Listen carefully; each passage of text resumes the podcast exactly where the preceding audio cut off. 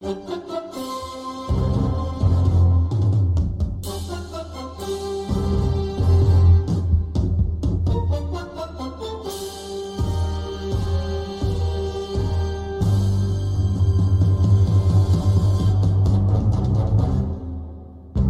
привет, здравствуйте, программа Диди Дейли начинает свою работу, и это априори означает, что сегодня мы с вами говорим, да, про Национальную баскетбольную ассоциацию, где совсем недавно закончился матч всех звезд.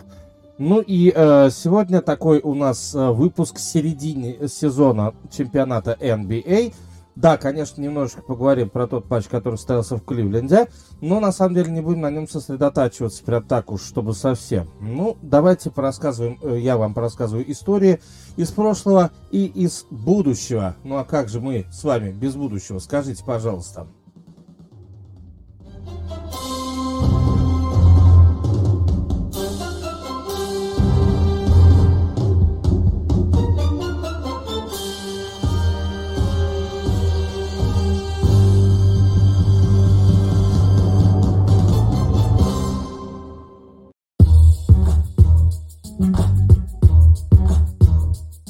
Начала все-таки о том, что же случилось у нас в Кливленде. В Кливленде состоялся матч всех звезд, который ломает сезон на первую и вторую части этого э, чемпионата.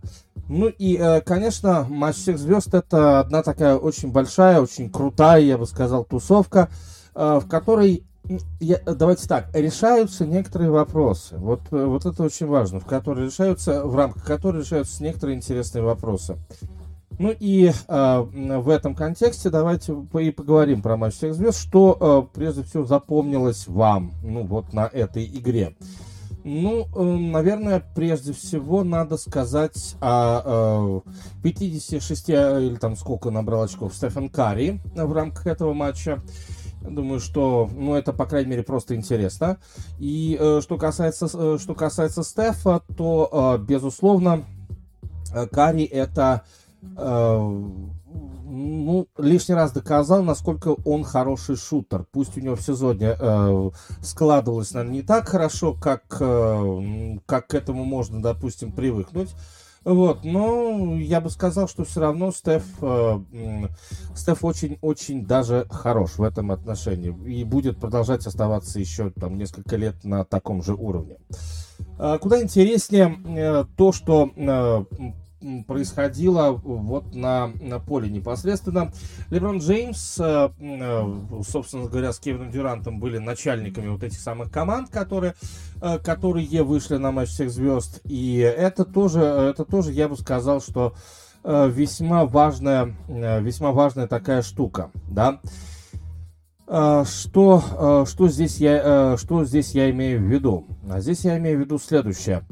Э, на сегодняшний день мы можем констатировать, э, что э, Леброн и Дюрант это два главных, наверное, два, наверное, главных лидера современного баскетбола. Все-таки пусть даже, Стеф, пусть даже и есть Стеф Карри, который набрал 50 очков, кстати, в этом матче, пусть даже есть такие люди, как Стеф Карри, все равно Леброн и, соответственно, Леброн Дюрант сегодня являются прям вот вершиной, э, вершиной мирового баскетбола. То есть давайте говорить о том, что здесь, в Кливленде, ну, как и в любом другом городе, который проводит матч всех звезд, э, собирается весь цвет мирового баскетбола. Я абсолютно забываю про Евролигу, я абсолютно забываю про баскетбол других стран, э, потому что вот здесь, именно здесь собираются сливки баскетбола. А что вы еще хотите, когда здесь играет грек Янис Андадакумба, э, играет Никола Йокич, играет Лука Дончич, это все представители, э, представители Европы, э, в частности, Никола Йокич это Сербия и э, Лука Дончич это Словения, да, ну, то есть именно мирового баскетбола, вот это очень важно. И матч всех звезд получается такой, как, знаете, выставка достижений баскетбольного хозяйства. Это такая выставка, а вот что касается, что касается финальной серии, это, э, ну вот, сливки мирового баскетбола. То есть давайте, давайте здесь так говорить, что в, в общем и целом сезон э, здесь э, матч всех звезд это выставка, а вот непосредственно финальная серия это сливки мирового баскетбола, где демонстрируются всякие разные интересные новшества, которые в этом мировом баскетболе есть, да, как со стороны западной, так и со стороны восточной команды, которые попали в этот финал. Но ладно, давайте про общие, общие планы немножечко попозже. Ну а пока э, отметим еще несколько интересных моментов. Это прежде всего победа Карла Энтони Таунс на конкурсе трехочковых бросков. Вот уж, вот уж действительно то, где э, ну, было невозможно поверить в то, что э, победит именно этот, э, именно этот баскетболист, да. Там были снайперы, но, однако, именно Карл Энтони Таунс э, показал всем, что, мол, вот я такой, я могу это сделать. Ладно, кроме того, надо отметить, конечно, не самый хороший конкурс по слэм-данкам. Э, да, конечно, э, хотелось бы видеть на конкурсе по слэм-данкам данкам таких людей, как Джамарант, например. Ну, Джамарант это действительно э, это действительно то, что действительно то, что нужно на сегодняшний день. Это то, что нужно на сегодняшний день Национальной баскетбольной ассоциации. Позвать Джамаранта и, собственно говоря, вот чтобы этот, чтобы этот Джамарант всем показал, как надо ставить, как надо ставить сверху но, однако, э, пойдет ли туда Джамарант? Ну, вот, э, видите, Энтони Эдвардс, допустим, отказался участвовать в конкурсе по броскам сверху, сказав о том, что это, что я, мол, э, э, заколачиваю данки, когда нахожусь в процессе игры. Вот, э, когда я в игре, да, я in-game dunker, так сказал Энтони Эдвардс, и в итоге играть, э, играть отказался.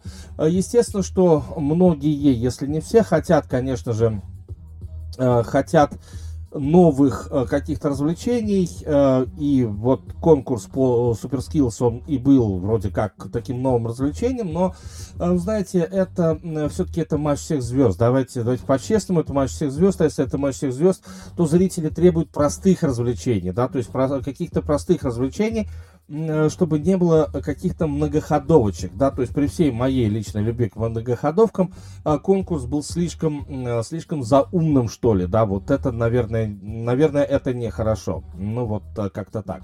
Хотя, с другой стороны, а почему нет, почему нет, главное бросают, главное попадают. Э, в итоге э, много чего сошлось вокруг Леброна Джеймса. В частности, Джеймс э, прежде всего заявил в рамках вот этого всего. Да, сразу надо сказать о том, что пресс-конференции, пресс-конференции в рамках вот матча всех звезд это тоже достаточно важная штука. И пресс-конференция, пресс-конференцию здесь давал, скажем так, не только Адам Сильвер, хотя Хотя Сильвер, конечно, э, слова Сильвера тоже, безусловно, очень важны всегда.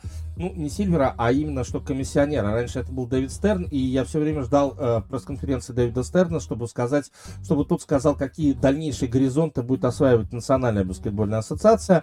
Ну, окей, да, почему нет? Э, что же касается все-таки... Э, э, все-таки данного случая, то э, видно, что э, Адам Сильвер на своей пресс-конференции э, не готов, еще пока не готов к тому, чтобы Леброн Джеймс уходил, потому что с Леброном очень хорошо, очень комфортно, очень круто, э, когда Леброн является лидером, э, а кто будет после Леброна, то Сильвер, в общем-то, э, ну, намеками, намеками, но он говорил, что мы практически не знаем, не знаем, э, что будет дальше, если Леброн уйдет, да, то есть э, кто будет флагманом баскетбола, как это все будет происходить, ну и так далее. Окей. Что же касается еще одной, можно сказать, пресс-конференции, то это, конечно, Леброн Джеймс, да. Леброн Джеймс все-таки как-никак играл в своем городе, в своем родном городе, вот.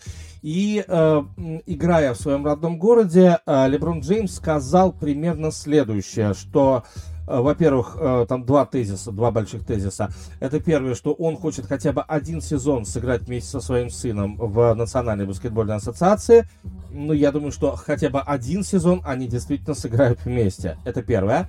А второе, второе, вот это как раз очень важно – что э, Леброн не исключает того э, счастливого момента, если э, он завершит карьеру последним своим сезоном в команде Кливленд Cavaliers, да, то есть он сказал, дверь не закрыта вот к такому завершению моей карьеры, не закрыта.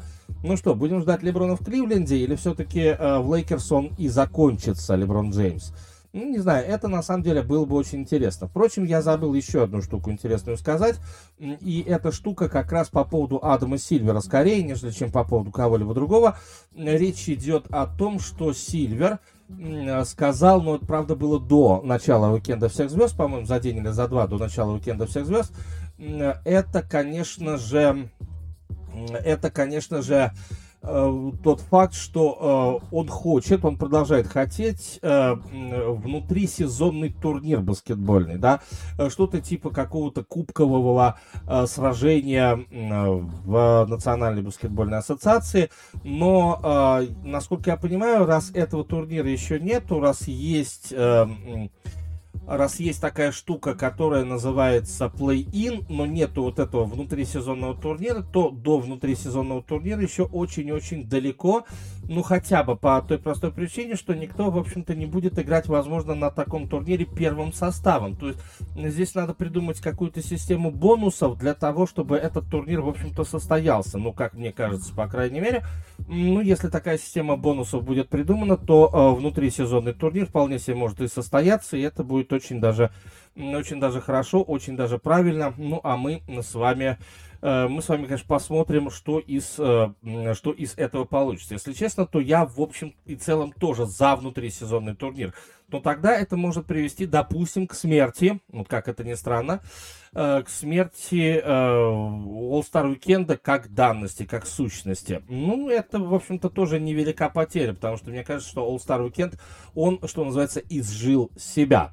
Ну, а теперь новая рубрика. Закончим о матче всех звезд. И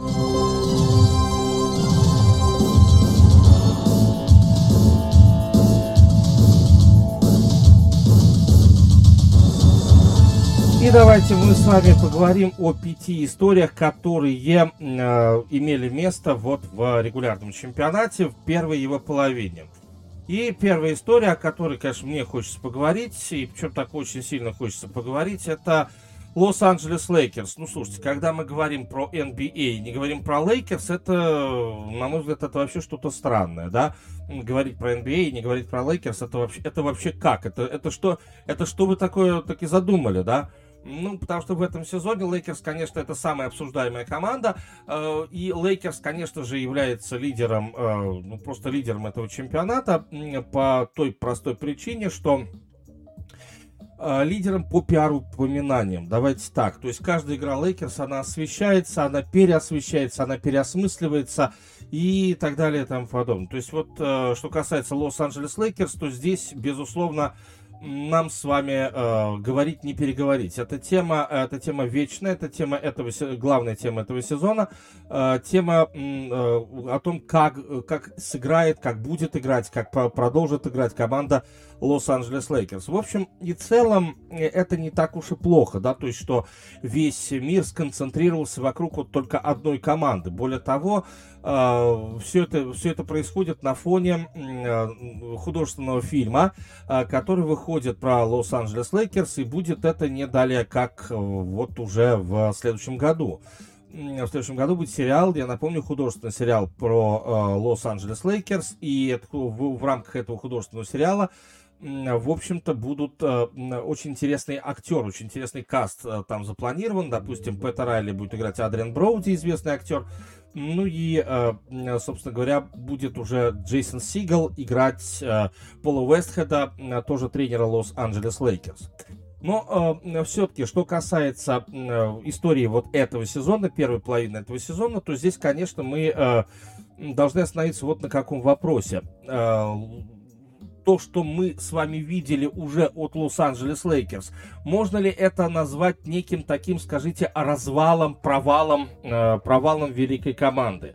Ну, понятно, что Лейкерс э, нацеливались... Э, Лейкерс нацеливали, э, нацеливались прежде всего на что-то, э, на что-то такое, что должно было бы э, сделать их лидерами, да, то есть для многих вот то, что мы с вами видели, это был такой, знаете ли, последний поход, да, то есть э, для Кармела Энтони так уж точно это последний поход за титулом, да, Э, Кармела Энтони титула, на мой взгляд, заслуживает, абсолютно заслуживает. Но при этом, судя по всему, Кармела Энтони этого титула не получит. Ну, судя по такой игре Лейкерс. И э, стоит ли говорить о том, что вот первая, первая половина чемпионата нам показала, что Лейкерс провалились. Лейкерс это уже не актор в нынешней NBA, в нынешнем сезоне NBA, может быть там что-то будет в прошлом, э, в следующем чемпионате. И, э, а Лейкерс, ну что Лейкерс? Лейкерс остается просто взять и уйти на покой и доиграть этот чемпионат. Стоит ли говорить про Лейкерс вот в таких тонах? Наверное, вот это главный вопрос, который преподнесли нам Лос-Анджелес Лейкерс. На сегодняшний день первую половину Лейкерс закончили с результатом 27 побед, 31 поражение. Не самый хороший, прямо скажем, не самый хороший результат. 27 побед, 31 поражение – и э, у Клиперс, который находится на восьмом месте, Лейкерс на девятом, у Клиперс 30 побед и 31 поражение. А у следующей команды, седьмой команды этого чемпионата, Миннесота Тимберволс, уже 31-28. То есть уже положительное соотношение. Что же касается Лейкерс, то того и гляди, их мог, может выгнать э, с девятого места Портленд, э, в котором уже нету Си-Джей Маккалума. Их может выгнать Сан-Антонио Новый Орлеан, который, кстати говоря, усилился, в котором теперь играет Си-Джей Маккалум. Ну, то есть представьте представьте себе, да, что это может э, произойти с Лос-Анджелес Лейкерс. Но, как вам кажется, стоит ли по итогам первой половины говорить о том, что у Лейкерс уже все? То есть Лейкерс это уже та самая команда, которая разгонялась на рубль, а ударила, что называется, на копейку? Или все-таки что-то от Лейкерс стоит ждать еще во второй половине? Или стоит ждать, что Лейкерс вдруг, откуда ни возьмись, найдет второе дыхание во второй половине, устроится в шестерке, ну и в плей-офф даст бой любому абсолютно сопернику? Ваши ответы в комментариях вместе с лайками, это было бы просто невероятно хорошо и невероятно душевно. Еще одна команда, про которую тоже можно сказать вот таких вот плохих, скажем, тонах. Речь идет о Бруклин Нетс, конечно, и, в общем-то, тему можно озаглавить не иначе, как развал Бруклин Нетс. Вот именно так, развал Бруклин Нетс, а что вы еще хотели? Бруклин команда, э, в общем и целом, неплохая, то есть изначально это и вовсе большое трио. Изначально это и вовсе команда, в которой э, три больших баскетболиста, э, должны были привести Бруклин к титулу, безусловно. А, но а, посмотрите, как это все, а, как это все происходит. Но ведь это же все ужасно происходит на самом деле, разве нет? То есть какая-то ссора между Ирвингом и всеми остальными, да, какая-то с, всем остальным миром еще, к тому же на почве антиваксерской вот этой самой э, повестки, да, э, какая-то совершенно нелепая ссора Хардена и Кайри Ирвинга, из-за которой э, Харден просто взял и свалил из команды. Своевольничанье Ирвинга и Хардена относительно того, играть или не играть. Впечатление такое, что в этой команде играет только Дюрант, ну а мы с вами знаем, что Дюрант ну, особенно в последнее время, подвержен, ну, правда, он подвержен травмам, и, в общем и целом, в общем, в целом, конечно, обмен с Филадельфией, который для Бруклина стал словно глоток, воды, э, глоток свежего воздуха, я, я бы вот не применил бы воспользоваться именно этим термином. Я думаю, что этот э, обмен, как раз, который произошел незадолго до начала матча всех звезд, незадолго до уикенда, этот э, обмен, конечно, э, станет чем-то таким, что может э, бруклинскую канву вообще этого сезона поменять. Я бы стоял бы только за то, чтобы э, в Бруклине э, в результате вот этого всего что-то бы поменялось. Но, э, опять же, нам остается, нам остается только ждать, нам остается только гадать, как это будет, как это будет отыгрываться внутри команды. Но, по крайней мере, в команде теперь есть несколько, несколько интересных, прежде всего, вторых скрипок, которые Э, которые что-то нам, возможно, должны будут показать. Одна из этих скрипок это Сет Карри, но не стоит забывать и про еще одного игрока, на мой взгляд, это очень важный э, товарищ, которого зовут Кэмерон Томас. И э, Кэмерон Томас, которому пока не дают играть столько, сколько он захочет, я так думаю, что во второй половине сезона получит больше времени. Ну, а это уже пока другая история. Ну, э, и эту историю я как бы тоже очень хочу, чтобы она действительно была и была хорошей. А, несмотря на то, что а, в прошлом а, чемпионате Феникс выигрывает а, на плей-офф, да, а, ну, казалось бы, что в этом сезоне Феникс, ну, Феникс возьмет и упадет. Ну вот просто возьмет и упадет, на самом деле. И, не только мне это казалось. Ну, я, опять же, я не говорю, что Феникс там упал бы до каких-то совершенно низких значений. Нет, речь не идет. Речь идет о том, что Феникс бы оставался одной из команд плей-офф, но просто не так высоко, как это было в прошлом чемпионате, да. То есть это не игра, игра уровня чемпионского титула. Однако нет, однако Феникс играет, и игра Феникса как раз это игра команды уровня чемпионского титула. По итогам первой половины, э, половины чемпионата Феникс э, это команда, которая э, достаточно легко вот здесь вот давайте честно, достаточно легко э, заняла первое место в западной конференции. Если брать общие показатели, то Феникс, безусловно, это команда, которая, э, которая лучшая команда в NBA по состоянию на сегодняшний день. Это просто лучшая команда NBA. Вот и все. Ну и более того, здесь э, надо отметить, отметить надо здесь решительно, абсолютно решительно все – а, начиная там от связки Криса Пола и Дэвина Букера, кончая а, ролевыми игроками, которые есть у этого клуба. Ну и прежде всего, наверное, надо сказать о том, что 48 побед и 10 поражений у, у этой команды. И, в общем, попробую, как бы попробую что-то что с этим сделай. Но ничего с этим не сделаешь. Голден э, Стейт было, э, понеслись в погоню, но 42-17 у Голден Стейт, и Голден Стейт действительно отстает. Если смотреть на отставание по количеству матчей, то уже отставание составляет 6,5 побед у команды Golden State Warriors. Да, конечно, на Востоке борьба, она интереснее, да, то есть десятая команда отстает от первой всего лишь только на 9,5 побед.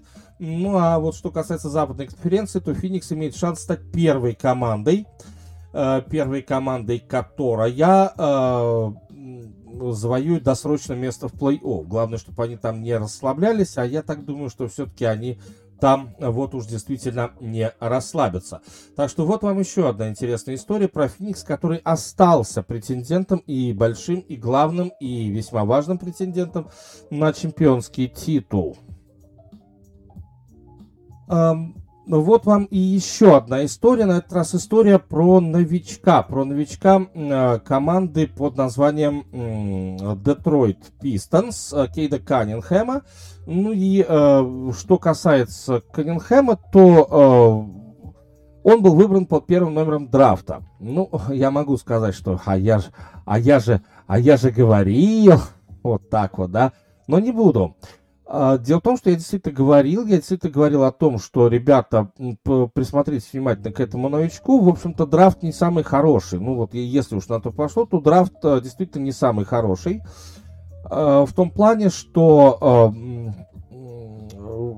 здесь нету каких-то суперзвезд. Вообще, что касается новичка, опять же, это мое личное мнение, новичок под первым номером драфта, которого, которого берут с драфта, соответственно, он должен, если не э, менять, э, вот прям с ног на голову ставить вот эту парадигму команды, парадигму, да, то, по крайней мере, он должен менять какой-то тренд команды, который сложился вот уже э, по итогам прошлого чемпионата. Детройт по итогам прошлого чемпионата был абсолютно плохой командой, вот прям очень плохой командой.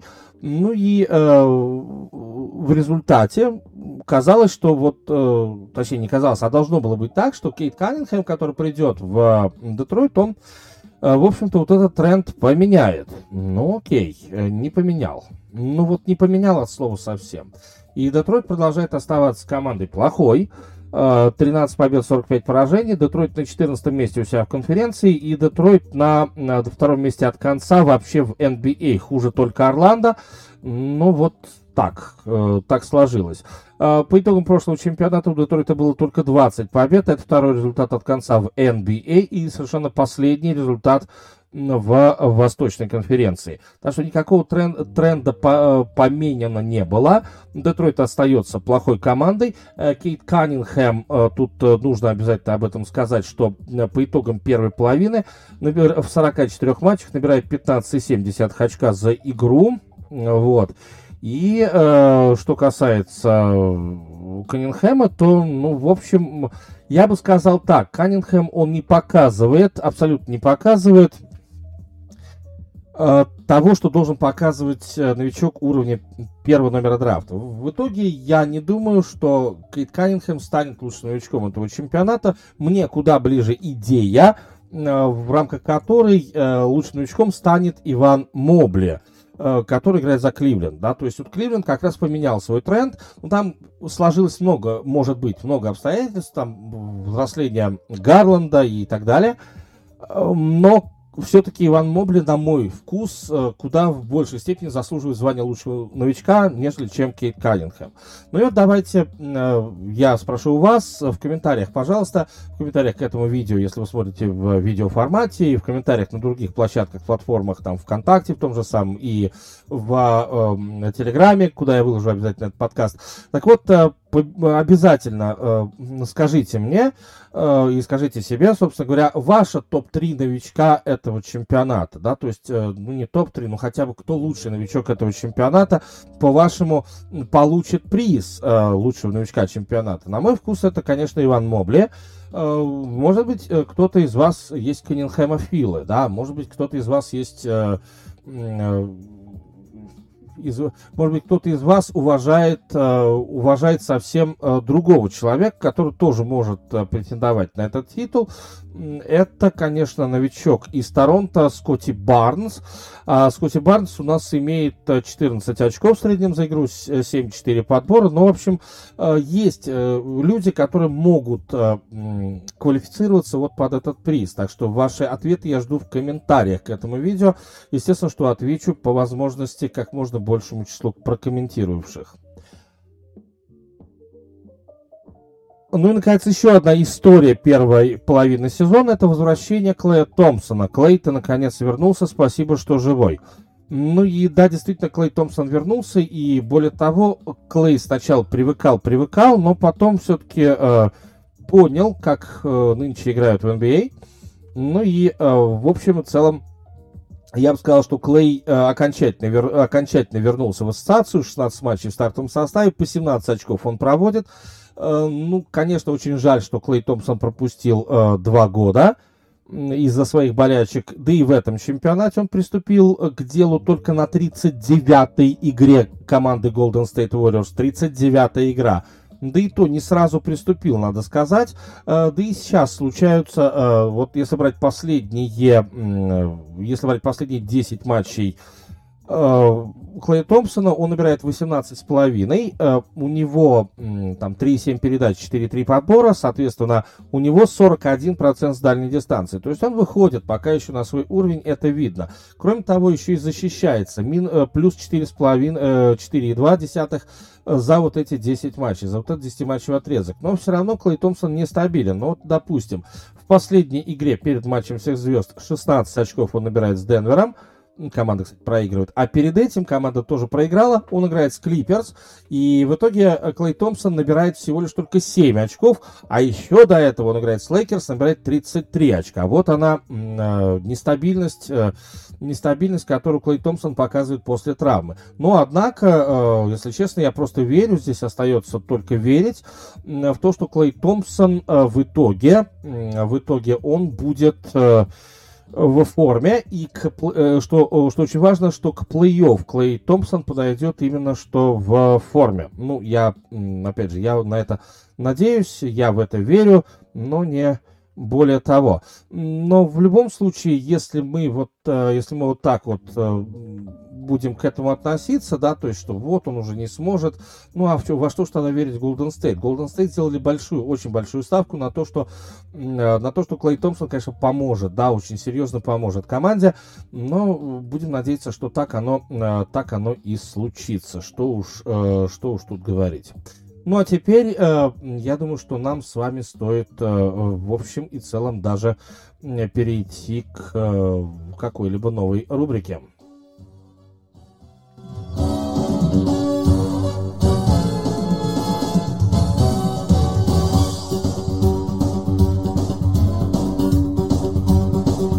Итак, время новостей э, сейчас у нас, и, э, как всегда, три каких-то больших заголовка, которые, может быть, э, многие из вас, попросту говоря, не замечают, не заметят.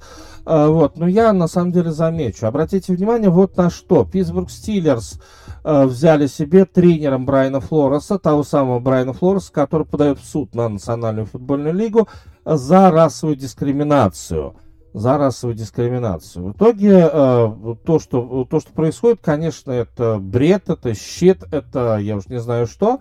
Но э, Питтсбург, э, судя по всему, вместе с тренером Майком Томлином, а вы же понимаете, Майкл Томлин это сам такой тренер, мягко говоря, не белого цвета кожи, да, он берет себе в команду э, Флореса, но берет его, тоже здесь стоит обратить внимание, не на должность, допустим, координатора, да, а он берет, берет, берет его к себе, на должность тренера лайнбекеров. О как. Именно э, вот, вот здесь вот э, здесь вот очень важно, что он берет к себе Флореса именно как тренера лайнбекеров. И э, значит в этом в этом контексте в этом контексте мы мы в общем-то и говорим, что эм, Пока вроде как скандал этот погашен. Ну, судя по всему, взяли-то его зачем в Питтсбург? Для того, чтобы скандал погасить. А, дело в том, что а, процесс, который намечался, он был бы очень широким, и действительно НФЛ бы не поздоровилось. Может быть, сейчас с Флоресом будут там о чем-то договариваться, может быть, еще что-то будет, я не знаю но э, пока еще не сказано о том, что все, процесс погашен, то есть таких официальных заявлений в этом отношении не было. Это плохо, что не было официальных заявлений. Э, вот, пока ждем, когда действительно будет процесс Флорес, Флорес против НФЛ, вот.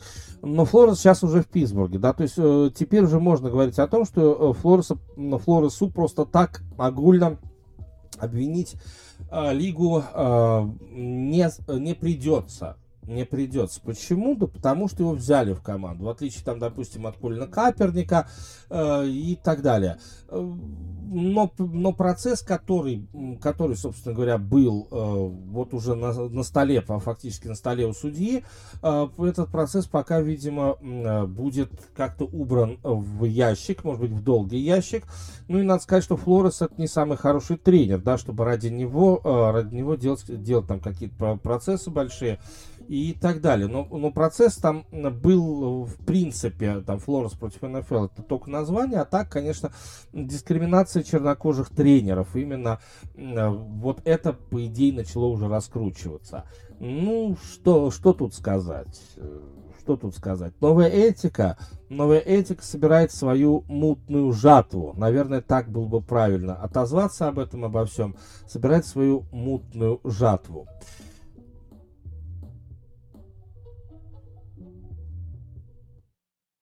А теперь немного про хоккей, потому что у нас э, трейд в Национальной хоккейной лиге. Скоро там закроется окно обменов. Э, в НХЛ смотрите, в частности, в группе Диди Show Live обязательно. Илья Любушкин становится игроком команды Торонто Мейпл Ливс. Да, то есть он э, изначально был в Аризоне. Аризона команда ужасная в этом сезоне. Ну что ж поделаешь, а вот такая вот такая вот она Аризона. И надо сказать, что Люб, Любушкин э, в Аризоне, ну как? Ну, он был в Аризоне.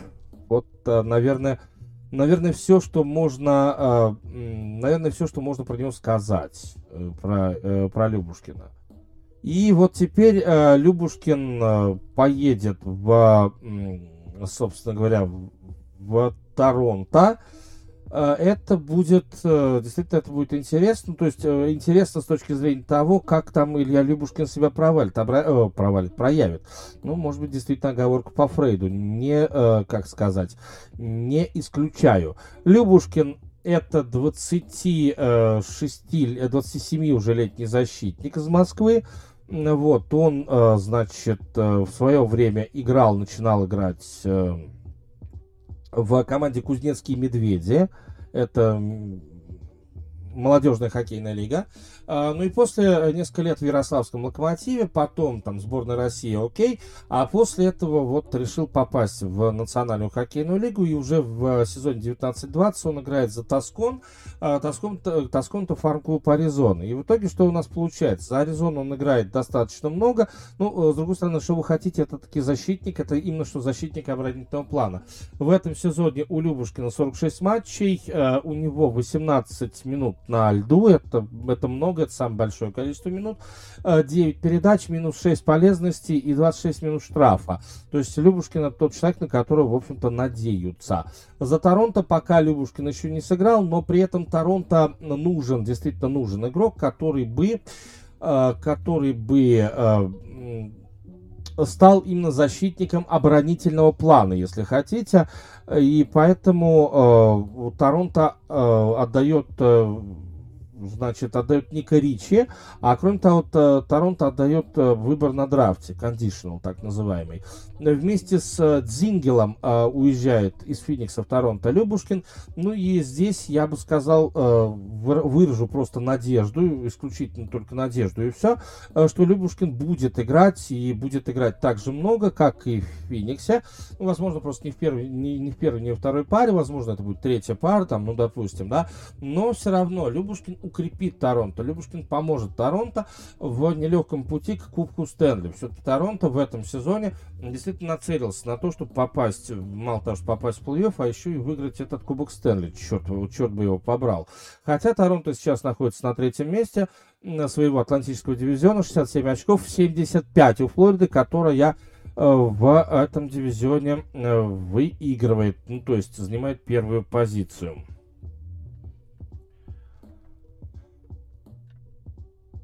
Я все время говорю о том, как э, проистекают, проистекают переговоры. Переговоры между э, профсоюзом игроков и э, непосредственно лигой, главной бейсбольной лигой. Я все время об этом говорю, и э, да, действительно, э, я думаю, что это важно, важно особенно сейчас. И э, что касается вот последних, э, последних каких-то моментов, э, то здесь мы с вами что, прежде всего, что мы здесь с вами видим, да? Мы здесь с вами видим то, что стороны вроде как последний раз вот они встречались, вот, но вперед как-то эти стороны совсем, что называется, не продвинулись. Плохо? Да, это, это сверхплохо, это, безусловно, это ужасно совсем, да, ну, там э, какие-то согласования есть по бонусам э, от арбитража, но не более того. Бонусы от арбитража, но не более того. Вот, и в этом, э, в этом контексте, конечно, э, э приобретает нереально большую важность э, э, чемпионат, который ста- уже стартовал.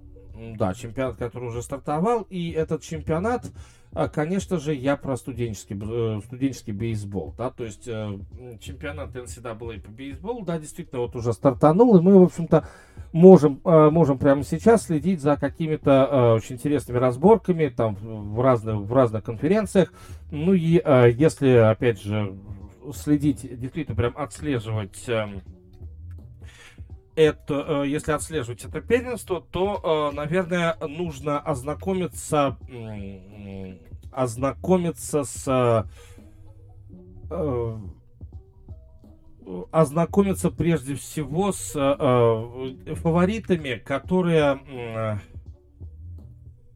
с фаворитами, которые, которые имеются в, в этом чемпионате. Вот так вот. Фаворитами, которые, которые имеются в этом, в этом чемпионате. Мне кажется, что это, что это, доста, что это достаточно важно. Ну и э, если говорить, э, если говорить про вот этот чемпионат, опять же, э, вступают в дело достаточно большое количество конференций. Э, ну и э, надо отметить, что э, вот в этом, э, в этом чемпионате, в этом сезоне, э, значит, э, мы можем увидеть, э, мы можем увидеть э, очень, э, очень много действительно прям интересных, интересных команд. Ну, прежде всего, номера посева, если я вот так вот сейчас десятку, первую десятку посева, значит, первый первый номер посева пока остается Техас, Техас Лонгхорнс.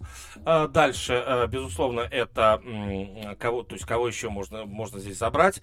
Это это номер, номер, номер два в этом посеве будет вот так вот. Э, номер два в этом посеве будет, сказал, как в том, э, помните, фильме с Андреем Мироновым, да, когда брюки легким движением руки превращаются, превращаются брюки в, э, в шорты.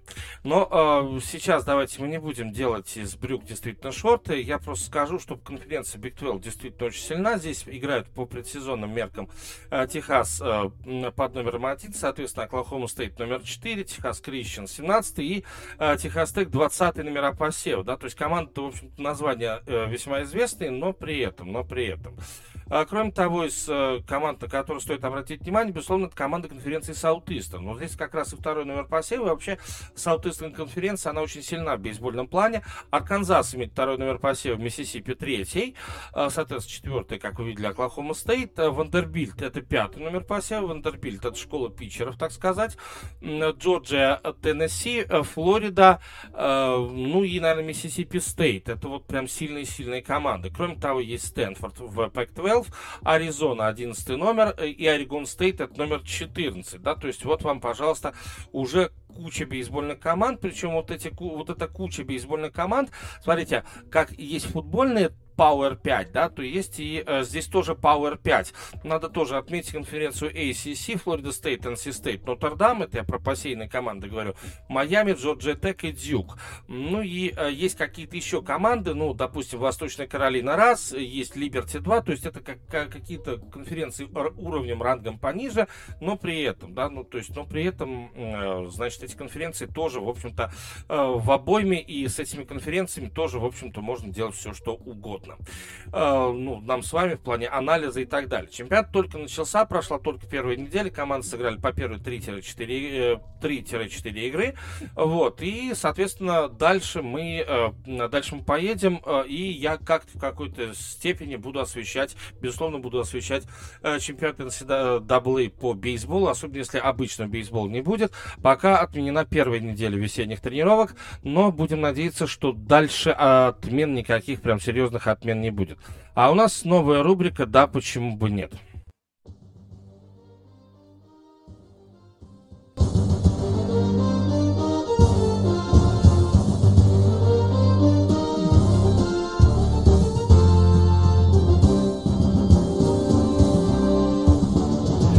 Ну и здесь э, в рамках э, этой рубрики я уже выхожу сам в эфир и, э, в общем-то, занимаюсь форменным попрошайничеством.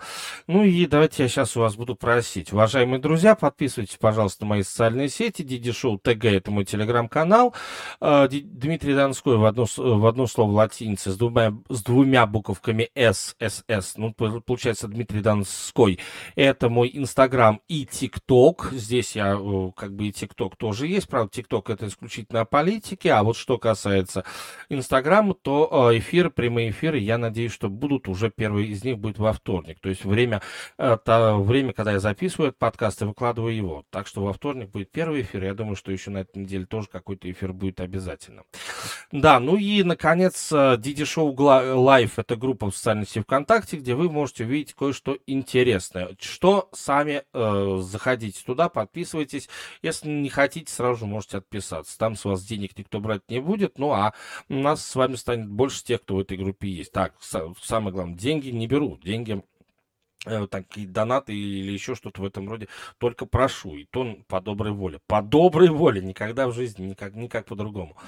Так, э, YouTube канал Дмитрий Донской, собственно говоря, он так и пишется, кириллицей Дмитрий Донской, пожалуйста, там видео э, версия этого подкаста, но вот уже прошли дипломы, значит, я могу действительно приступить, э, в частности, к производству исторических роликов. Вот первый из них про Бейба Рута, я уже надеюсь, что выйдет на этой неделе. Очень хочется вас чем-то, каким-то таким вот прям контентом порадовать. Ну, то есть не обычным регулярным, но вот таким типа, типа таких вот рассказов, рассказов истории и так далее. Окей, но самое главное, нажимайте, пожалуйста, кнопочку «Поделиться», кидайте ссылки э, с этого видео и, или собственно говоря, там, с аудиоплатформ в тематические группы, э, чтобы нас становилось больше. Ну, а если нас станет больше, будет очень-очень даже хорошо. Э, абсолютно всем. Ну, вот, наверное, и все. Теперь действительно переходим к дальнейшему, так сказать. Да, лайки и комментарии. Лайки и комментарии, это тоже было бы прям очень-очень к месту, очень уместно и так далее.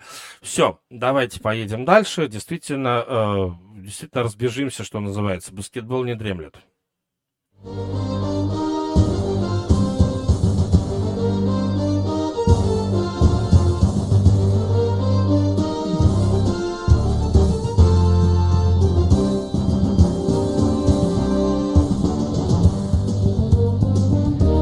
Ну а мы продолжаем, и э, давайте так, я сейчас все-таки продолжу именно про баскетбол, тем более, что мы с вами э, закончили э, такой, интерес, э, такой интересный момент, как первая часть э, чемпионата Э, первая часть чемпионата NBA, да, то есть вот состоялся матч всех звезд, и э, теперь нас с вами ожидает вторая часть чемпионата э, Национальной баскетбольной ассоциации. Ну а в преддверии этого давайте мы немножечко тоже раздадим всем сестрам по серьгам.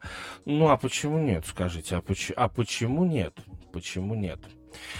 Значит, теперь я предлагаю вот о чем нам с вами поговорить. Действительно есть эта тема, она никуда, никуда не девается. Смотрите, значит, первая половина чемпионата это, в частности, про а, то, что нового мы с вами увидели. Прежде всего, что нового мы с вами увидели именно в тренерской философии. Мне кажется, что тренерская философия это едва ли не то самое важное, которое вообще имеет место в баскетболе на сегодня. То есть баскетбол постоянно развивается, да, то есть баскетбол, как и любой другой вид спорта, он постоянно развивается. И вообще любой любая какая-то вот э, сфера жизни и деятельности человека, она, если она будет стоять на месте, то она все, она, в общем, наверное, только антиквариат не развивается, потому что он антиквариат и есть. Но, с другой стороны, как ты относишься к этому антиквариату вообще, там, шкафчики, вот эти вазочки китайские, да, как ты его холишь или леешь, да, э, от этого у, тебя антиквариат становится там крепче, с годами не рушится и в пепел не... То же самое мы можем говорить э, от неодушевленных предметов, перейдем к таким предметом, как игра. И в данном случае игра баскетбол, конечно, это э, тоже такой предмет самора... Э, постоянного развития. И здесь очень важно то, что э, NBA отметила где-то незадолго до начала до начала э, матча всех звезд, до, до начала уикенда всех звезд, 15 лучших тренеров за всю историю. Э, мы с вами обсуждали, наверное, уже обсуждали этот, э, этот момент, но я бы здесь хотел э, даже не останавливаться на этом моменте. Ну, это круто, 15 лучших тренеров, бла-бла-бла. Э, это шикарно. Но смотрите, какая штука. Я уже даже говорил, что Лэри Бёрд это тот тренер, который, по-моему, э, незаслуженно, просто незаслуженно туда не попал в этот э, сон 15 лучших тренеров. Но ведь эти тренеры, они, они про что?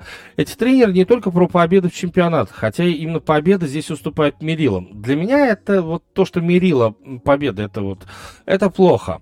Почему плохо? Потому что тренер, прежде всего, двигает вперед баскетбольную мысль. Вот это очень важно важно. Ну, в данном случае мы говорим про баскетбол. Также можно говорить там про хоккей, про американский футбол и так далее. Тренер двигает вперед баскетбольную мысль. И э, вот мне кажется, что э, в этом чемпионате, в первой половине чемпионата, мы с вами увидели некоторых тренеров, которые э, двигают вперед баскетбольную мысль. Да-да-да, вот именно так. И поэтому команды, которые с этими тренерами раб- работают, э, эти команды показывают весьма и весьма интересные результаты. А, э, номер пять, пятерка лучших тренеров. Вот именно с этой точки зрения, я думаю, что это пятерка тренеров уже на, на трофей лучшему тренеру этого чемпионата. Ваше мнение, пожалуйста, в комментариях э, к этому видео, в комментариях в Телеграме, в, в комментариях э, где же еще, ВКонтакте, ну, где, или где еще найдете. Везде прочитаю, везде увижу, везде отвечу, конечно же. Итак, э, у меня э, на пятом месте Билли Донован. На самом деле, я, наверное, Билли Донована бы поставил бы и выше. Но есть одно но. Э, команду Чикаго Буллс в этой первой половине просто жрали ланганьеры. Лан, лангольеры, ага. А эти лангольеры, их можно перевести как травмы. Ланга, лан, лан, вот эти самые чудовища от Стивена Кинга, это те самые травмы, которые постоянно пожирали, пожирали команду э, Донована. Он не, он не мог этой командой, в общем-то, хорошо управлять. Да, конечно, Демар де Розен отыграл всю первую половину, он очень большой молодец, но все-таки давайте, давайте по-честному, травмы, травмы, это очень большое зло. Хотя э, мы с вами видели нечто такое уже от этого Чикаго, который, кстати, по итогам первой половины держится вверху турнирной таблицы Восточной конференции, мы видели, что э, что-то новое в чикагскую игру внесено. Прежде всего, это транзишн, прежде всего, это работа в защите, именно в защите. То есть, э, фактически, Дон он пересобрал команду именно по игре в защите. Дальше. Uh, номер четыре это Стив Кер. Uh, Стив Кер молодец, uh, Стив Кер классный. Что, что уж тут говорить. И здесь самое, самое важное, да, самое важное, это для меня лично, по крайней мере, самое важное, это, конечно же, конечно же, то, что Кер великолепно отработал первую половину чемпионата без Э, Клея Томпсона. Да, окей, Голден Стейт в преддверии матча всех звезд начало штормить.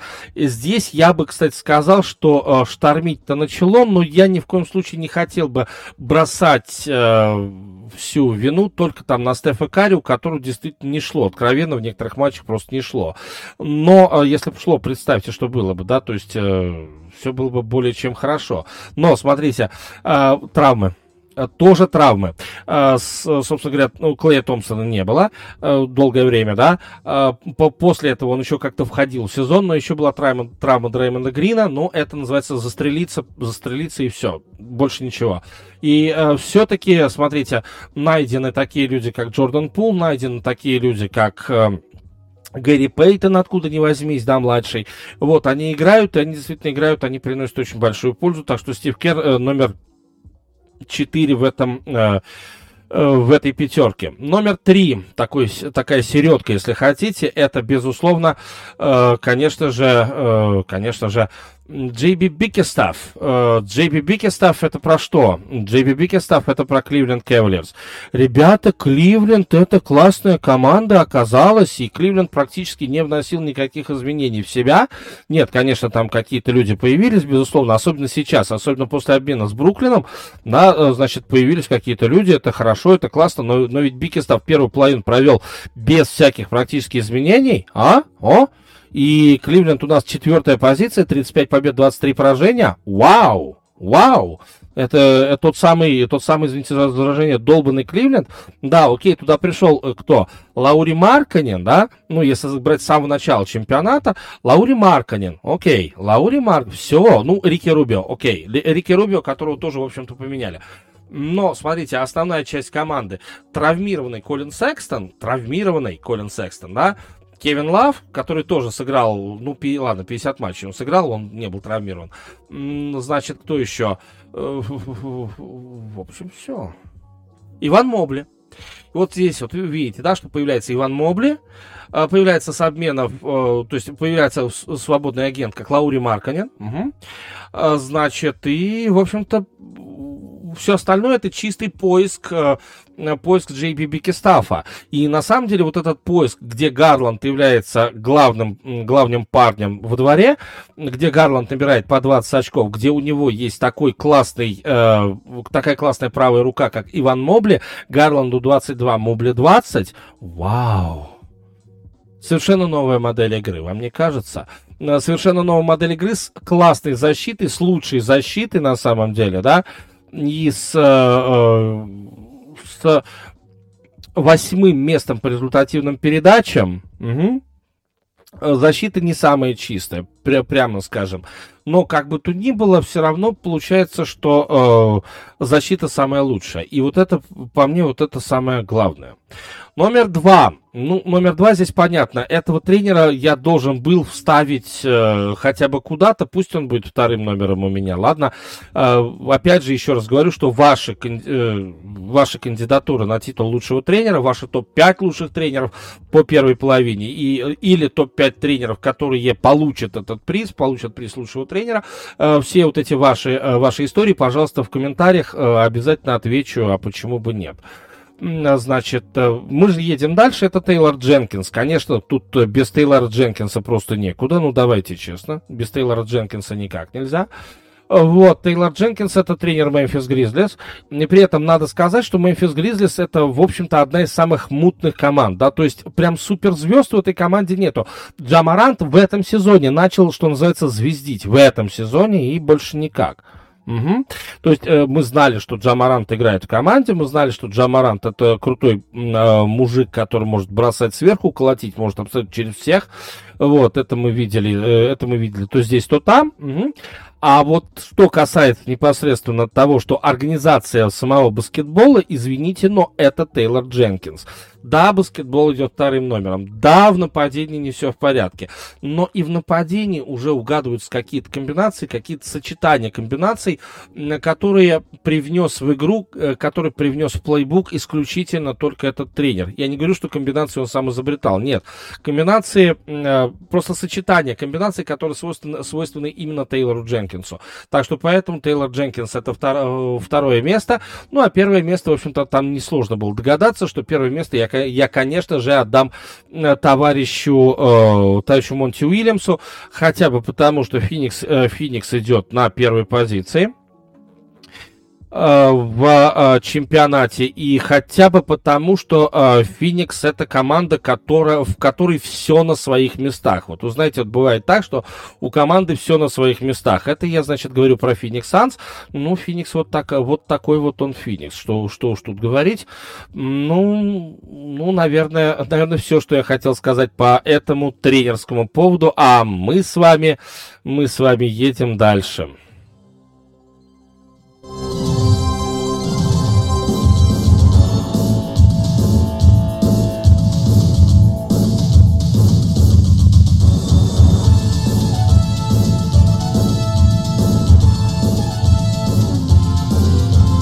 А теперь я хочу поговорить еще об одной очень интересной штуке, которая называется м- защита. А вы знаете, такое впечатление, что вот эта новая этика, она покушала не только нас с вами, покоцала, да, ну, не знаю, меня она вот, если честно, э, прям покоцала-покоцала, да, э, новая этика. Э, я не могу говорить, не всегда могу говорить то, что хочу, правда-правда. Но, как бы то ни было, что касается новой этики, ну, здесь я, конечно, условно говорю, здесь я говорю только образно, но вот эта новая этика баскетбола, она дает постоянно зеленый свет нападению, но не дает зеленого света защите. Ну, извините, такое есть, правда же? Да, у команды ну, лучше, лучшая защита, как я уже говорил, у команды Cleveland Cavaliers, да, то есть мы вот, вот это мы уже проходили. И э, э, Кливленд в случае защиты пропускает 102,5 очка за игру. 102, да? То есть нет уже таких команд, которые не выпускают соперника из, из 80 э, по, э, на регулярной основе. Нету таких команд, которые выпускают своего соперника из, э, 90, э, из 100 на регулярной основе. Такого нету. Такого нету. Не знаю, как вам, но вот этот баскетбол без защиты, ну, такое себе зрелище, а? Ну, все-таки хорошая защита. То есть у нас получается, что защита, вот здесь вот теперь защита, она переключается на персоналии скорее, да?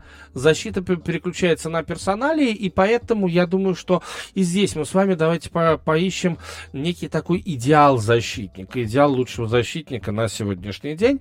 И я тоже предлагаю свою пятерку э, тех, кто меня впечатлил больше всего по игре в защите в первой половине чемпионата. Это не, абсолютно не значит, что там первое место обязательно получит э, титул мистер Замок, но я думаю, что у э, первого места, моего первого места, будет э, на титул Замок просто немножечко больше э, больше прав, что ли, если хотите, то можно, наверное, и так сказать. Ладно, как бы то ни было, как бы то ни было, мы поехали. И, э, опять же, ваши э, варианты относительно лучшей пятерки игроков защиты по итогам первой половины или ваши лучшие варианты э, тех, кого наградят титулом лучший, лучший защищающийся игрок, мистер Замок, ваши варианты сбрасывайте в комментарии, но не забывайте при этом ставить лайки, там какие-то колокольчики еще есть, и, честно, я вот слышал других блогеров, есть колокольчики, так что в welcome, что называется, поставьте, пожалуйста, колокольчик, если вы это все дело смотрите в YouTube. Если не смотрите в YouTube, доп, допустим, слушайте на Яндекс Музыке, тоже лайк ставьте, пожалуйста, ставьте лайки, лайки, лайки. Ну, Что ж, поделаешь, приходится, приходится у вас вымогать такие вещи. Ладно, как бы то ни было, поехали. Номер пять, Руди Габер. Ха-ха. Руди Габер, пятое место. Да, да. Э, пятое и не более того. Почему? Э, потому что хватит. Э, Габер классный игрок. Габер по-любому остается одним из лучше защищающихся. А, Габер это тот человек, который имеет 11,3 подбор в защите. Это тот, который имеет 2,3 блокшота. Э, и на самом деле Габер, Габер, он становится э, лучшим игроком защиты три раза. Уже четвертый, я думаю, просто будет, ну, в какой-то степени уже будет перебор, вам не кажется? И, э, если я не ошибаюсь, то по итогам то когда там Габер становился, становился у нас лучшим по игре в защите? Вот честно, э, честно не скажу. Даже вот э, э, сезон 17-18, сезон 18-19 и сезон 20-21. Ну вот, э, да, последний сезон тоже, тоже Габер, э, значит, Габер лучший игрок по защите. Не знаю, как вам, но, по-моему, Габер, ну, то есть в одиночку Габер хорош, но в общем и целом Юта, э, Юта все равно не обладает, э, ну, вот, защитой, которую бы назвать защитой экстра-класса. Габер один на один может переиграть абсолютно любого, но Габер не делает защиту команды, в общем-то, сильнее. Девятое место по защите, хотя, конечно, я здесь, я здесь весьма-весьма, э, весьма-весьма придираюсь. Ну, а почему нет? А, четвертое место Маркус Смарт. Ну вот как раз Маркус Смарт это тот человек, который делает защиту. Я бы сказал так. Он делает защиту команде Бостон Celtics. И в общем и целом об этом говорит. Вот это важно. Об этом говорит об этом, лично мне об этом говорит. А, последняя часть э, чемпионата, да, то есть последняя часть первой половины чемпионата, ужасно громоздко, но так оно и действительно есть, что э, наконец-то, э, в частности, усилия, усилия Смарта, они пришлись э, в пору, да, и э, Бостон очень хорошо заканчивает вот эту последнюю часть чемпионата, и в том числе по защите. Ну, собственно, смотрите сами. Если брать какую-то статистику, то, во-первых, Бостон уже на шестой позиции. А, во-вторых, если брать ту же самую статистику, то э, бостонская команда она действительно мало пропускает в последних матчах. Э, была, во-первых, и победная серия очень хорошая. Э, ну, а если брать э, с 8 января, с 8 января, бостонская команда пропускает по 97 очков. Смарт в немалой степени, в немалой степени причастен к этому, ко всему, и прежде всего причастен к защите, да, в последний, то есть последний 21 матч. А, как вы знаете, запоминается, хорошо запоминается именно последний, поэтому Маркус Смарт, давай, что называется, давай дальше. А третье место у нас занимает Крис Пол. Ха-ха. Если бы не Крис Пол, ребятушки, если бы не Крис Пол, то тогда, наверное, Феникс бы проваливался. Проваливался куда чаще, чем он это делает. Э, чем в принципе, это делает. Атаку Феникса 105,7 пропущенных очка за игру. И э, Феникс по защите занимает не, не, далее, э, не далее как шестое место. Крис Пол вообще в этом сезоне в свои 36, ну почти 37 лет, он просто, он, он какой-то, он, он запредельно крутой, я бы, я бы сказал так, уж простите меня, я заново начал любить Криса Пола, вот скажем так, еще с прошлого сезона начиная. Два перехвата он делает среднем за игру. По набранным очкам он, конечно же, теряет, но оно кому-то надо, что, чтобы он набирал больше очков. Если надо, наберет и 30, почему бы нет. Но пока просто этого не требует ситуация. И очки в баскетболе, набранные очки в баскетболе, конечно, это не фактор. Ну, как мне кажется, по крайней мере. Но то, что он является неким организатором защиты в команде, потому что он является тем, тем самым дядькой, который играет с молодняком, вот, я думаю, что это как раз это не невероятно важная штука. Ну, а мы э, едем дальше, и на втором месте я хочу видеть, да-да-да, я хочу видеть товарища э, Джоэля Эмбида, э, Джоэля Эмбида, который, э, который а что который? Который, в общем, крутой защитник, что уж тут говорить. Я думаю, что сейчас, сегодня, почему у меня Габер только пятый?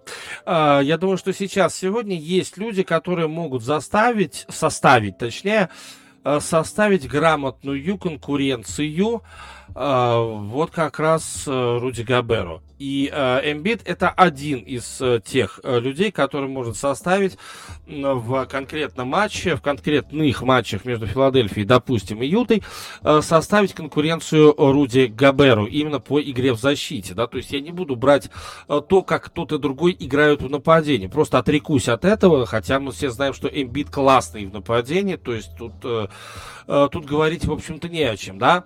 Но, но, я бы сказал так, что и в защите, и в защите, просто э, он просто потрясающий. Э, он это, значит, э, Джоэль, Джоэль Эмбит.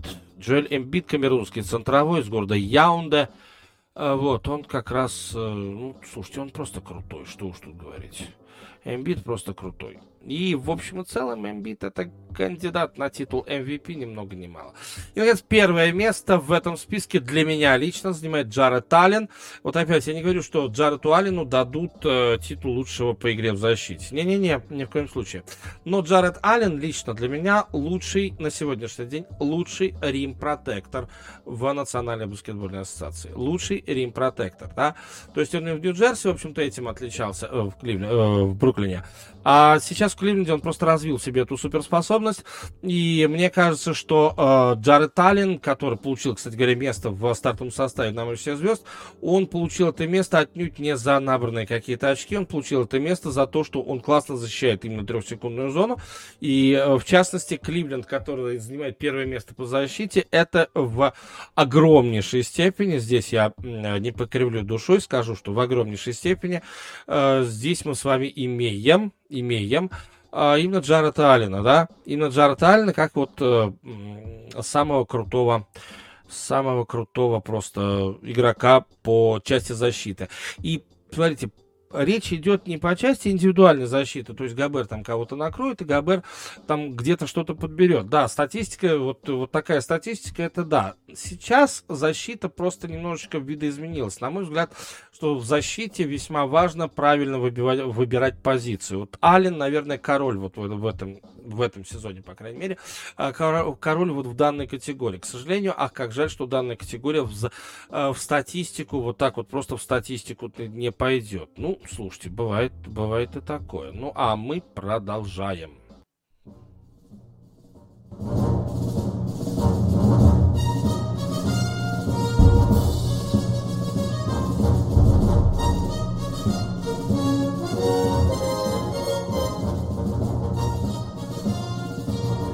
Давайте сейчас поговорим о новостях. Ну, а слушайте, а почему нет? Новости, время новостей здесь у нас. И первое, первое, о чем я хочу поговорить, это про Олимпиаду. Ну, конечно.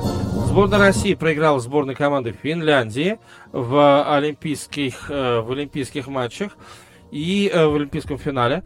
И надо сказать о том, ну, просто какие-то общие слова надо, наверное, сказать про Олимпиаду. А, знаете, единственное, что я э, унес с Олимпиады, это даже не поражение россиян, это то, что, возможно, есть вероятность того, что олимпийский хоккей будет проходить летом, да. Это очередной виток борьбы между ИХФ и э, Национальной хоккейной лигой, да. И э, Национальная хоккейная лига, я бы не сказал, что вот это решение э, о разговоре с Международным олимпийским комитетом относительно относительно того, что давайте мы сделаем хоккей летним видом спорта, а, я бы не сказал, что это прям какая-то какая-то крутая какая-то крутая победа какая-то крутая победа НХЛ. Нет, не буду этого говорить, это, потому что это неправильно. А, правильно, наверное, то, правильно, а, то, что эта борьба продолжается. И ХФ всяческими способами пытается из этой борьбы улизнуть, убежать, уйти, куда, в общем, сделать что угодно. И поэтому пусть, ладно, хоккей, вот, а, а, а что теперь? А теперь вы что, не приедете, что ли? Профессионалам они якобы говорят, если мы будем летом. Не знаю. Пока же э, зимняя, тогда зимняя Олимпиада останется только с одним игровым видом спорта. С одним, да, это будет керлинг. Все, керлинг. Э, дело в том, что игровые виды спорта, они, конечно, привлекают куда больше зрителей, нежели чем индивидуальные. Только индивидуальный вид спорта. Индивидуальный вид спорта, ты едешь на, э, на лыжах по лесу, э, ты едешь с ружьем по лесу, если это биатлон, да, на лыжах на тех же, по лесу, по полю, где угодно. Это сейчас придумали, что сделать лыжный стадион, чтобы лыжники особо не уходили, да, то есть не уходили из э, поля зрения. Но на самом деле, в любом случае, это какие-то протяженные, достаточно протяженные трассы, и зрители большинство этого не видят. Ну, зрители-то зачем туда, там лыжный стадион? Ну, ладно, где это есть, то там это почему бы не... А вот что касается нас с вами, да, то есть, а, ну что, ну бегают, ну молодцы, ну, красивые виды, там, еще что-то в этом роде. Но все равно от этого даже устаешь, да, то есть э, раньше, когда еще там в холодную войну, еще что-то, когда там действительно каждое противостояние были, были такие прям, когда были такие лыжники, как Бьорн Дейли, там Гунда Сван, этот самый Владимир Смирнов великолепный, да, ну вот, вот тогда это было, да, тогда это было интересно, да, там Раиса Сметанина, там кто еще, Елена Вяльби, когда еще каталась сама на лыжах, вот это было прям что-то с чем-то, да, или там Мануэля, Мануэля, Мануэла де Чента, там вот такие вот, э, Антонина Ордена, была такая женщина. Вот, тогда это было интересно смотреть. Вот э, сейчас это уже, э, уже в гораздо меньшей степени вызывает какой-то интерес. Хотя, конечно, поболеть за медаль Большунова это тоже весьма большой большой большой плюс, прежде всего, команде, которая называлась Рок, а на самом деле была, конечно, российской командой. Но все-таки игровые виды спорта, они привлекают куда больше внимания. Ну, давайте здесь, э, что называется, здесь по-честному, да. Игровые виды спорта это все для Олимпиады. Если хоккей уйдет из зимы, да, э, то и так бедная на игровые виды спорта программа потеряет еще один вид спорта. Все, ну тогда это, это, конечно, уже будет конец. Конец зимним Олимпийским играм. Вот такая вот штука, такая вот история. Э, будет ли действительно конец зимним Олимпийским играм, мы это совсем скоро узнаем. Я так думаю, что разговоры про хоккей на летней Олимпиаде, они, ну, как говори, говорят э, в Международной Федерации хоккея, что, в общем-то, эта история изначально выглядит э, историей пораженческой, да, то есть, что мы, скорее всего, проиграем в этих разговорах с Международным Олимпийским комитетом, мы, скорее всего, проиграем, окей, ну, а в общем-то, а почему бы нет? Как это говорится, за попытка не пытка и за вопрос по морде не дают. Вот что-то в этом роде. И с э этой пословицей, нашей поговоркой, ИХФ пойдет к Международному Олимпийскому комитету выяснять отношения, а почему бы нам... Но тогда, конечно, НХЛ уже будет сложнее. Вот так вот. Самой Национальной хоккейной лиге будет сложнее. Ну, посмотрим, опять же, что из этого получится. Э, данная история только-только начинается. Ну, на мой взгляд, она только-только начинается. Она действительно будет, эта история.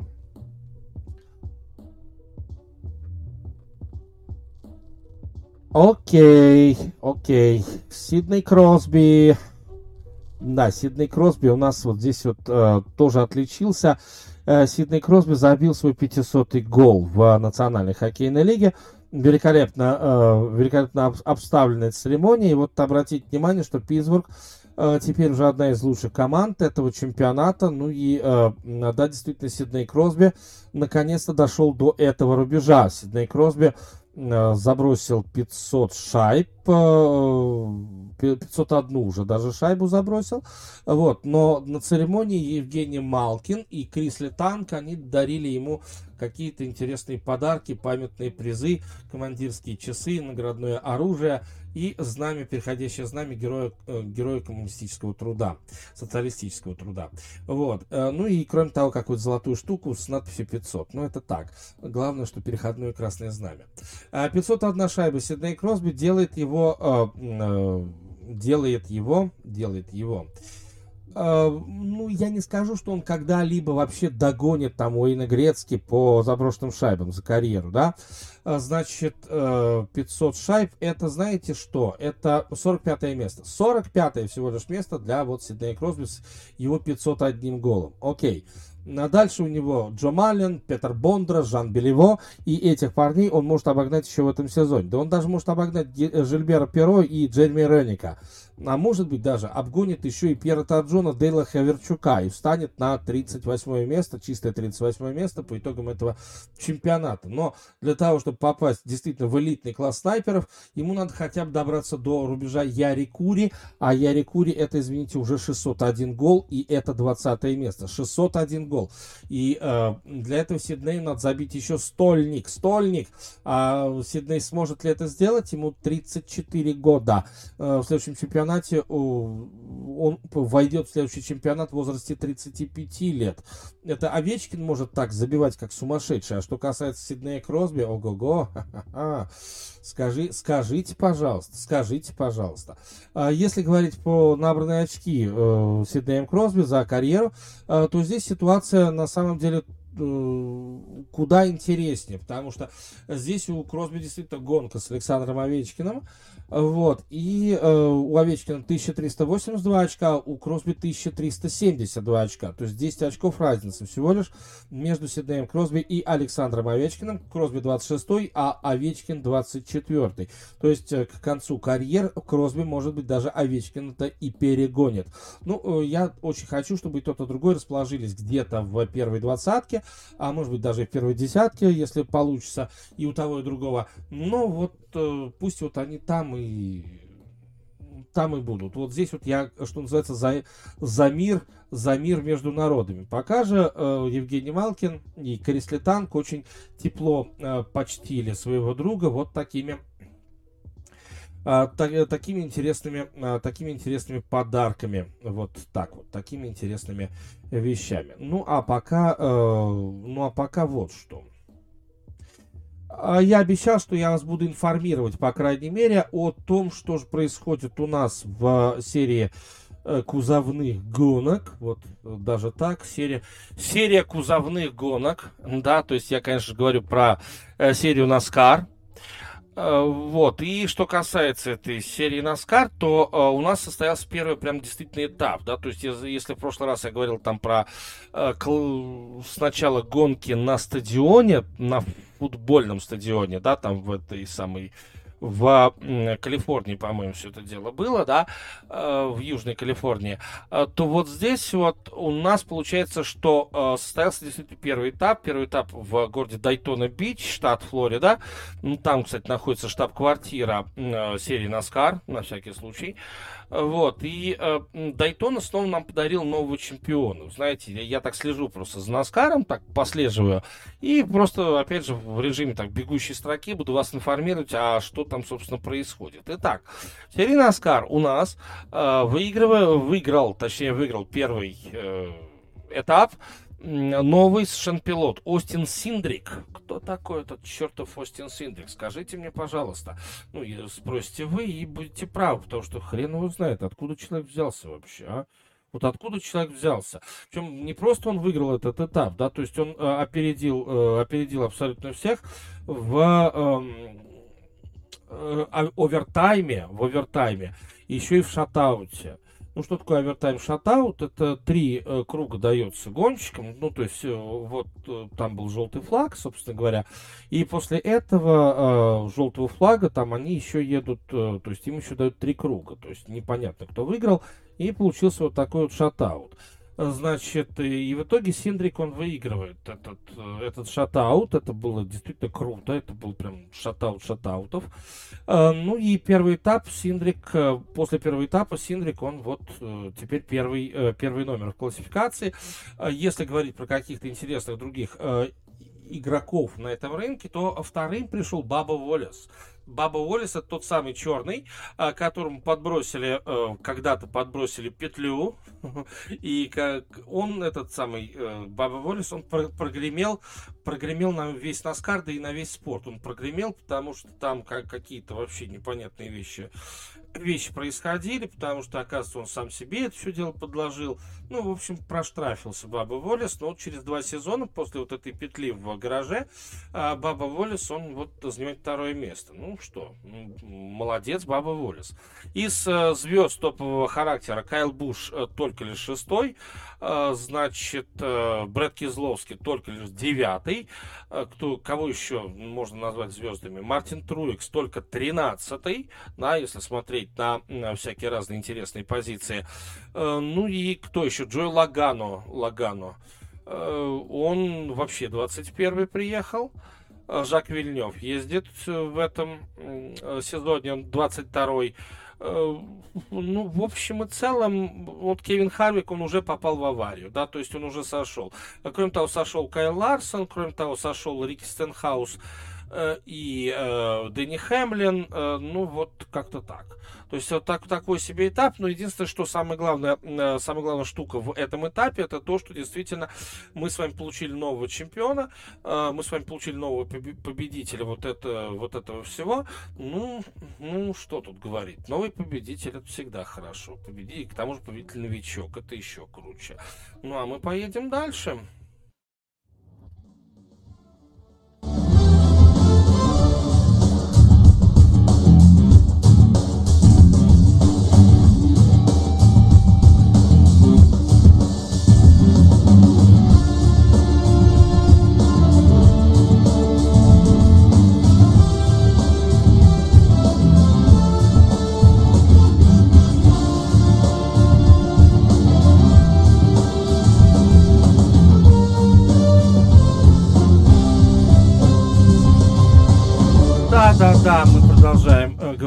Баскетбол. И сейчас э, давайте еще пять историй о том, что же это будет, э, э, что же это будет за вторая половина чемпионата.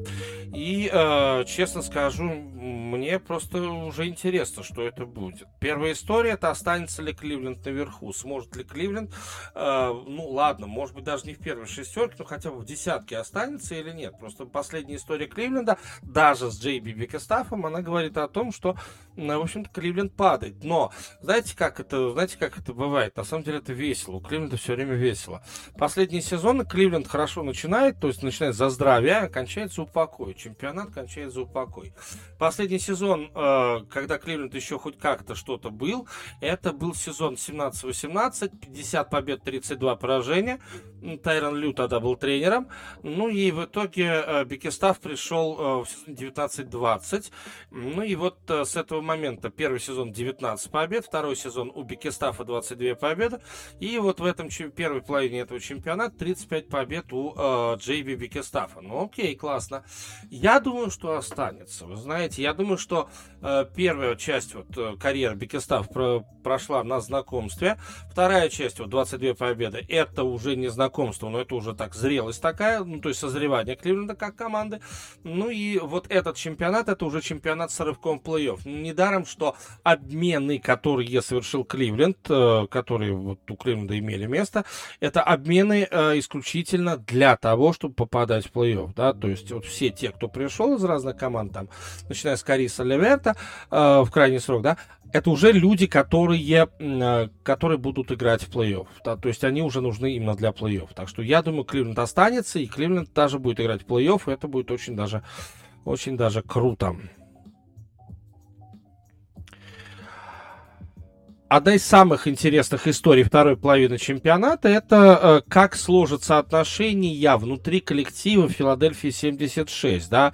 Вы же понимаете, там у нас Джеймс Харден, Харден, ну, малыш, наш зайчик, э, который, э, наш бородатый заяц, как это, мой бородатый заяц, ласковый, ласковый мерзавец, он, он такой на все сто просто парень.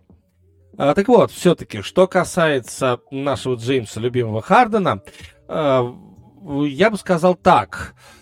В принципе, вот в этом чемпионате, в этом чемпионате, мне кажется, что э, Харден, ну как, он поменял обстановку, самое главное, что было, он поменял обстановку, и э, в результате, я думаю, что этот чемпионат, он доиграет, что называется, на ура. В том плане, что он не будет гундеть, он не будет ныть, он не будет, э, я уж не знаю, что там делать. Но, э, опять же, мне э, вот этот, э, концовку этого чемпионата он доиграет на ура. Я не вижу в этой команде каких-то прям раздражителей для Джеймса Хардена. Ну вот не вижу и все. Может быть, они есть, вы знаете, я не спорю, я не, не буду спорить. Э, там есть, наверное, пара-тройка парней со вздорным характером но э, Харден, он постарше всех будет. Он э, любого, по большому счету, может, сможет поставить на место, как мне кажется. И Харден приехал сюда выигрывать, черт возьми. Он приехал сюда брать титул. Ну, по крайней мере, в гонку за титулом он точно пойдет. Он очень этого хочет. Он невероятно этого хочет. Я также говорил примерно, когда Харден пришел в Бруклин. Вот когда он только пришел в Бруклин. И вы знаете, тогда он сыграл очень неплохо. Тогда еще конфликтов таких, как в этом сезоне, просто не было. Угу. Ирвинг был проблемным, но Ирвинг на себя нажал, а здесь нету проблемных, вот в чем дело. Они все знают, что Харден звезда. И вот это, мне кажется, должно привести Хардена к тому, что э, Джеймс э, выступит очень неплохо в концовке этого чемпионата. По крайней мере, опять же, я говорю, что это концовка этого чемпионата. Если вы считаете не так, комментарии, лайки, ну и все остальное, вы знаете, да? Комментарии в любом, в любом формате, если вы слушаете этот подкаст. Пусть это будет аудио-подкаст, видео-подкаст, без разницы. Лайки, комментарии, сможет ли Харден сжиться с Джоэлем Эмбитом, сможет ли Харден сжиться с Тобайасом Харрисом. Кстати, мне кажется, что Тобайас Харрис будет самым проблемным игроком, с которым у Хардена будут постоянные терки. Именно Тобайас Харрис. Они будут драться с Тобайасом Харрисом. Может быть, не драться, но как-то вот так. Именно Тоба, Тобайас Тобайас Харрис. Так что э, давайте мы с вами как-то вот а еще один вопрос, который, безусловно, я хочу задать э, второй половине этого чемпионата. Сможет ли Джа Морант, прежде всего, вот он сможет ли он стать э, э, суперзвездой? Ну, то есть первая половина нам показала, что, э, в общем-то, подвижки к этому все налицо. Угу. Вот.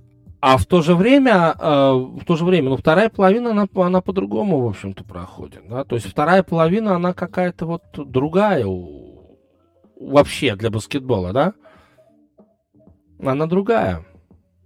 И вот это, э, опять же, вот это, мне кажется, э, такой тоже водораздел, такой очень интересный водораздел, с, потому что в первой половине действительно Марант оторвался. Оторвался в том числе и на нашем с вами чувстве прекрасного, потому что действительно Марант был прекрасен, что уж тут говорить.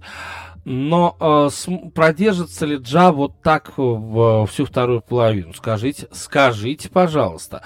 Ну, опять же, здесь э, у каждого, э, от каждого по симпатии, потому что, естественно, что мы ничего, ничего об этом не знаем, да, продержится или нет. Но мне кажется, что продержится. Мне кажется, что э, Маран вполне себе понимает, что, что он из себя представляет сейчас. Он э, вполне понимает, какой у э, него бэкграунд, да, бэкграунд для того, чтобы играть э, на самом высоком уровне, да, то есть он это, это прекрасно осознает, и поэтому Маран должен продержаться, то есть он будет лидером своей команды, да, безусловно, но при этом я думаю, что э, Маран прекрасно понимает, что ему желательно сейчас становиться суперзвездой и э, там никем другим. По итогам первой половины у Джа Маранта, если смотреть на статистику Мемфис Гризлис, вообще команда на третьем месте находится, э, в западной конференции. У Маранта 26,8 очка за, игра, 6, э, за игру 6,9 передачи. Вот, и здесь э, он играет свой третий сезон, 26 очков, это э, делает его еще и претендентом на титул самого прогрессирующего игрока, вот так вот, самого прогрессирующего. Но есть, э, есть конечно, еще, э, еще одно но, да, то есть как Марант играет в первой и во второй половине чемпионата. Во второй половине чемпионата Джамарант играет несколько хуже, э, то есть начиная с процента попадания с игры, кончая набранными очками. По крайней мере, так было в прошлом чемпионате, но в позапрошлом чемпионате пост, в после матча всех звезд было просто не так много игр, но там Марант, собственно, только набирал ход, и там он по 18 очков набирал, он был лучшим. Но в прошлом чемпионате, который был более-менее полным, да, Марант немного сбавил во второй половине. Желаю Маранту не сбавлять во второй половине. Нам, в общем и целом, нужна еще одна суперзвезда, и пусть этой суперзвездой будет Джа.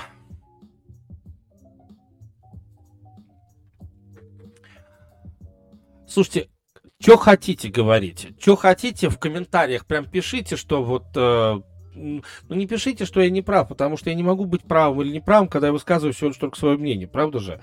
Вот. Э, просто пишите, что вот у меня, у, то есть у меня, кто пишет в комментариях, мнение другое на, на тот или иной счет. И вот на этот счет тоже пишите, пожалуйста, свое мнение.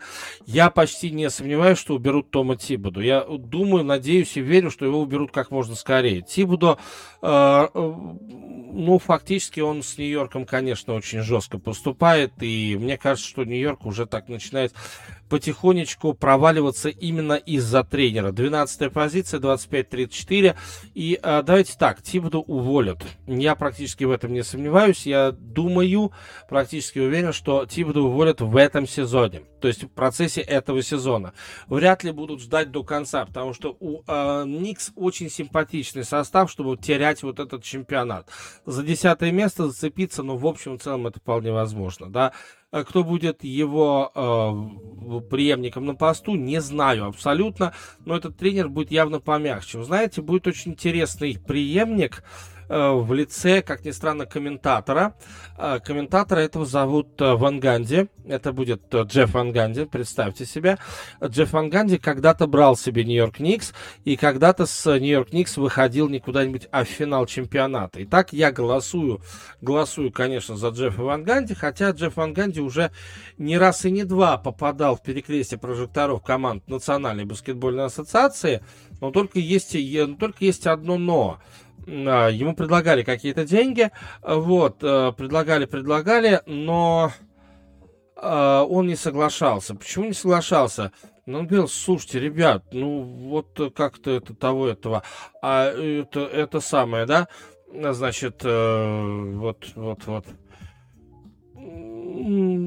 здесь лучше, здесь э, у меня нервишки, нервишки у меня шалят, и комментатором мне работать куда лучше. Посмотрим, может быть, Нью-Йорк это та команда, которая сделает то самое предложение, от которого невозможно отказаться, а то, что Тибодо уберут, э, я практически не сомневаюсь, в процессе чемпионата. Будет очень жаль, если не уберут. Вот лично мне будет просто очень жаль, если не уберут.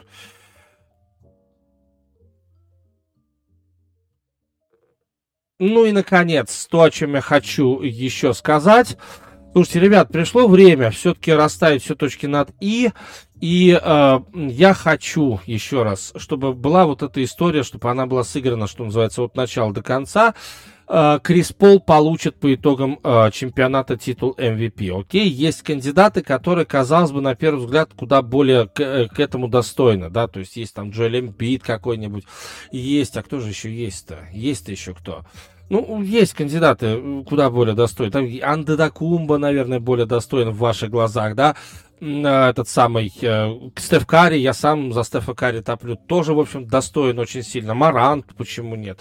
Ну, в общем, вы найдете. Лука Дончич ваш любимый, Денвер, этот из Денвера, Йокич тоже ваш любимый, да? А вы же найдете каких-то кандидатов на титул MVP, правильно? Ну, найдете, да. Но, слушайте, Крис Пол должен становиться MVP, ну, правда. Крис Пол должен, обязан Крис, если Крис Пол не станет MVP, все, прощай любовь, завели помидоры.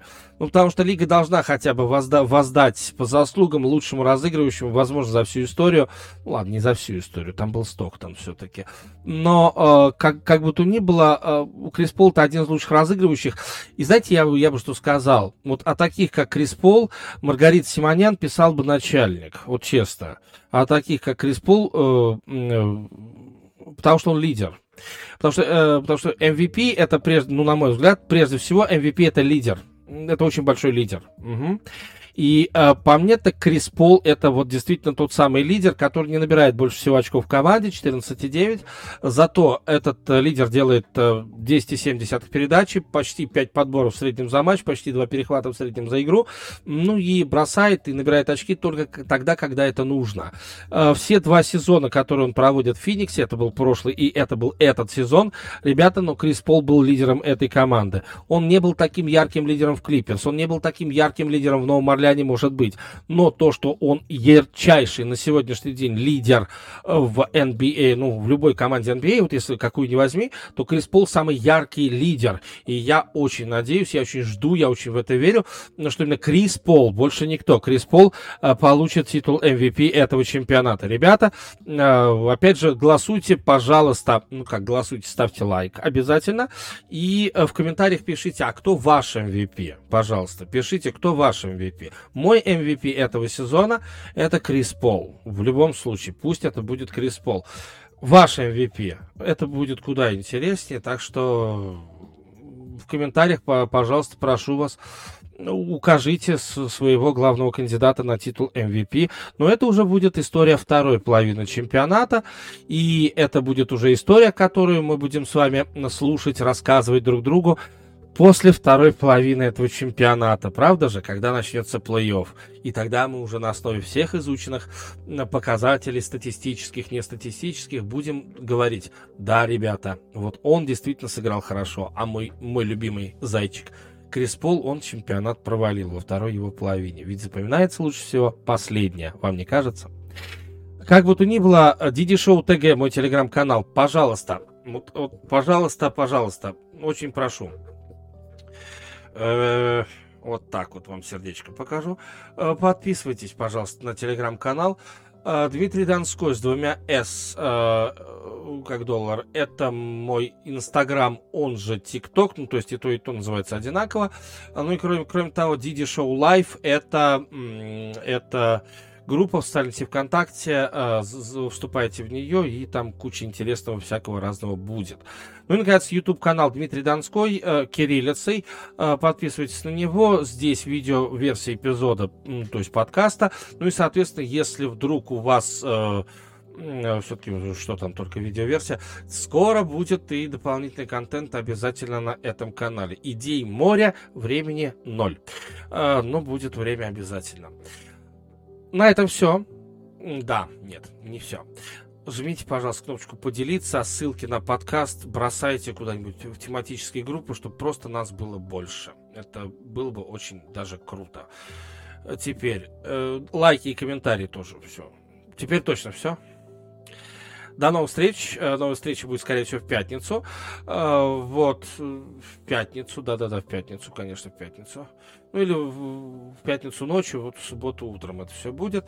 Ну а пока, что пока. Э, до новых встреч программа Диди Дейли это главная программа об, об американском спорте, но э, помните, что у этой программы есть одна отличительная особ- особенность у нее есть собственное мнение. Вот так вот. Теперь уже точно. До новых встреч. Пока.